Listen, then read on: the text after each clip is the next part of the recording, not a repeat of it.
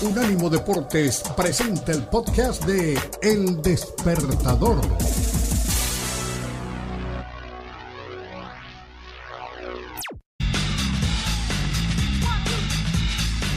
Duelo que trasciende su propio deporte. Cada vez que juega Rafa Nadal ante Novak Djokovic y más en el Roland Garros, todos estamos pendientes. Y más si Nadal dijo que este podría ser su último partido. Está llegando a su final, uno de los tres extraterrestres que hemos tenido en los últimos años en el tenis mundial. Cuarto de final y lo ganó en cuatro sets. Rafa Nadal a Djokovic sigue con vida. Puede ser, aunque él no se anima a confirmarlo, su último Roland Garros. Rafa Nadal, el español. Pero has tenido el mejor arranque de tu carrera este año y eh, hoy jugaste un partidazo, un partidazo ahí reciente gritan fuera de serie y es difícil imaginar por lo que estás pasando, pero bueno, es entendible también lo que siempre nos contás, ¿no?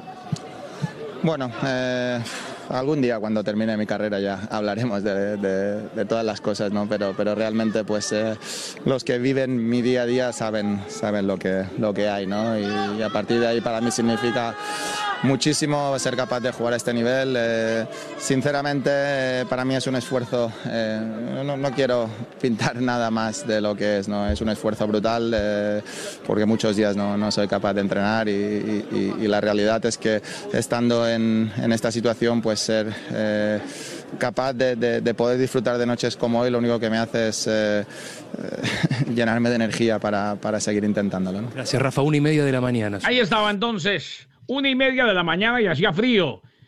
Mira. Y todos estábamos pendientes, una y media ya, obviamente. Saludamos a nuestro especialista en tenis. Qué buen contenido. Qué bueno que viene y nos da cátedra, viene y da clase siempre.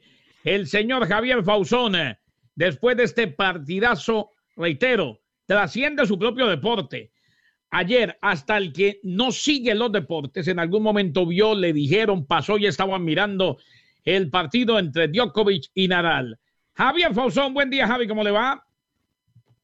Hola, buen día Kenny, buen día Puma, un saludo para todos ustedes, para Tommy, para Dani, para todos los oyentes de, Despertador de Unánimo Deportes.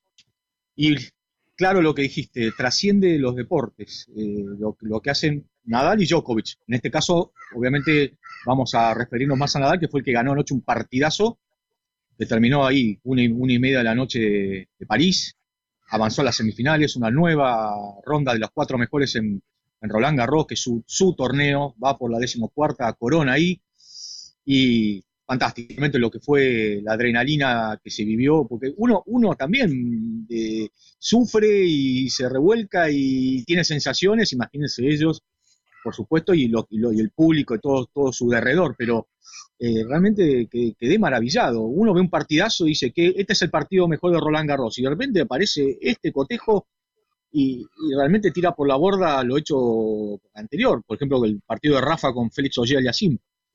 Eh, parecía una paliza. Yo lo, que pude ver es que Rafa salió con todo, venía obviamente muy cargado físicamente, él ahí, ahí manifestó que, que viene con molestias, con lesiones en el pie, la que tuvo la que tuvo intercostal en, Indian Wells, que lo alejó del circuito por más de un mes. Y realmente él, va contra todo. Vos le, pones a hacer algo imposible y él lo hace posible. Eh, impresionante el partido que le gana a Novak Djokovic. Salió con todo a, tratar de ganar en tres sets. y, logró un, comienzo de, de, desarrollo impresionante. 6-2, 3-0, doble quiebre de saque. Y parecía como que el serbio estaba descolocado y contrariado que las emociones ahí son fundamentales. Cuando uno siente que no puede, eh, tira todo por la borda y dice, bueno, ya está, hasta acá llegué, pero no es, no es tampoco la, mentalidad de Nole, que le buscó la vuelta y después emparejó, el, las, emparejó las acciones, se hizo un partido mucho más parejo, pudo revertir ese score, negativo y igualó, se puso un set iguales. Rafa volvió con todo. Cuando todo el mundo decía en, el grupo de WhatsApp, decía, bueno, ahora no le lo pasa por encima porque Rafa viene muy agotado en lo físico y con, lesiones a cuestas. Y todo lo contrario, en el tercer set fue todo de Rafa, eh, de vuelta apretando eh, al serbio contra la línea, jugando tiros imposibles.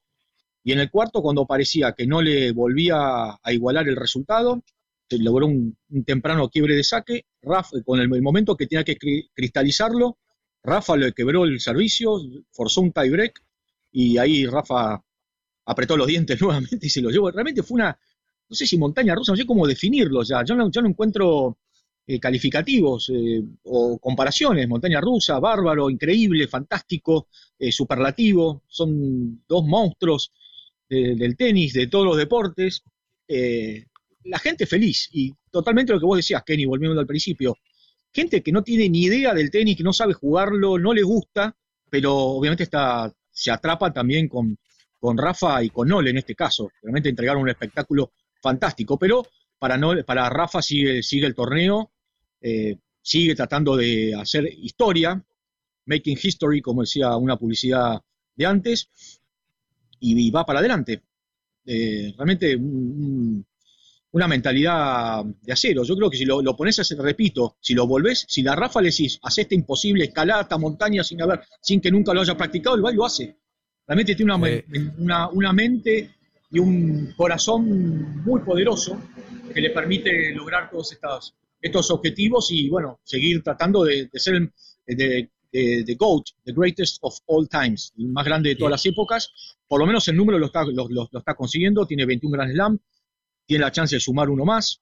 Ahora el viernes, va o sea, ahora va a descansar y el viernes se va a presentar frente a Alexander Zverev en una de las semifinales. Hoy se juega la otra porción del, del cuadro principal, el duelo nórdico entre Holger Rune, el sorpresivo eh, eh, danés de 19 años, con el, con el nuevo Casper Ruud, y Marin Cilic, también sigo ya veterano, pero que jugó un muy buen tenis frente al ruso Andrei Rublev.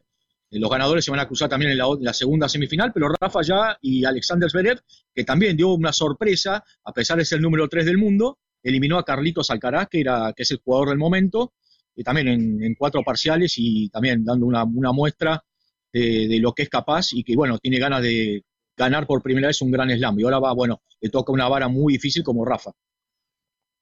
Oye, Gaby, antes de que eh, vengas con lo de eh, Gaby Sabatini, preguntarte, e, el partido que vimos anoche, em, muy noche, por cierto, acá en Europa, eh, ¿tú, lo pondrías a la par de eh, los grandes encuentros que hemos visto en los últimos años? Por ejemplo, eh, la final de Wimbledon entre Rafa Nadal y Federer, ¿estamos hablando o, estoy exagerando?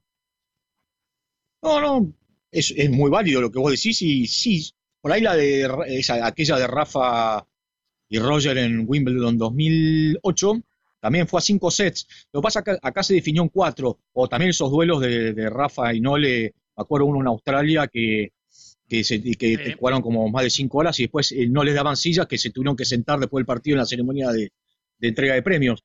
Pero sí, está, por supuesto, porque eh, fue, un, fue una especie de suspenso, porque si, ¿qué, hubiera pasado si no le forzaba un quinto set? Eh, ese, era, ese era el dilema, ¿no? Por lo menos de todos los, que, los espectadores y por supuesto esa, esa, tensión que había, sí, yo creo que está entre los mejores partidos de la historia. No sé si el mejor, otro es el de la final de Wimbledon de hace dos o tres años entre, entre Nole y, Roger, pero califica tranquilamente entre, entre los mejores partidos de, los últimos tiempos y también de la historia del tenis.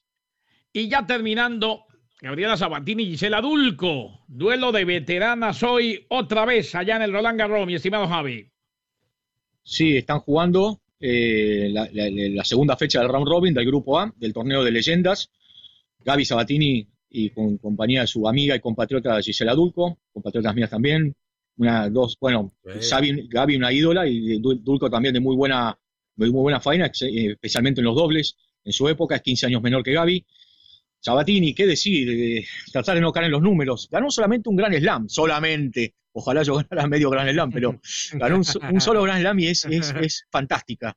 Es muy querida, eh, tiene tan, tan, tanto carisma. Lo hemos hablado, ¿se acuerdan en el otro programa que vos me preguntabas sobre el gesto que tuvo con Celes? Trasciende lo que haya ganado. Algunos siempre va a discutir y Graf le ganó 22 Grand Slams, ella ganó solo. Luego Gaby fue fantástico lo que hizo y muy familiar, bajo perfil, las cosas que yo sé de, ella que ayuda al tenis y lo que más me gusta de ella, obras y no palabras, no, no, se, no se van a gloria. Realmente eh, es impresionante y bueno, está disfrutando de su, de, su nueva estadía en Roland Garros después de 27 años. Ella no iba, se jugó su último partido en el 95, perdió frente a Steffi Graf, muy fácil, ya Gaby ya venía eh, lejos de su mejor mejores performances y al año siguiente ya jugó el Abierto de Australia y después llamó a esa famosa conferencia de prensa y se despidió del tenis y por supuesto nunca más fue a Roland Garros. Así que muy lindo, ganaron en su presentación ayer frente a Lindsay Davenport y Mary Jo Fernández, que fueron rivales suyas en, su esplendor, y Dulco, que es un poquito más joven, también, bueno, muy buena, muy buena dupla. Así que bueno,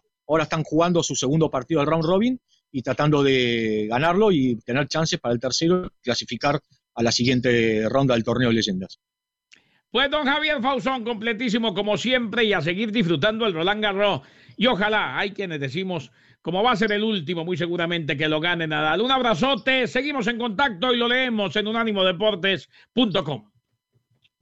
Abrazo enorme para los dos y a todos los oyentes del Despertador Unánimo Deportes. Nos vemos el próximo Abrazo, miércoles. Javi. Seguro. Así sea el gran Javier Fausón. Este fue el podcast de El Despertador, una producción de Unánimo Deportes.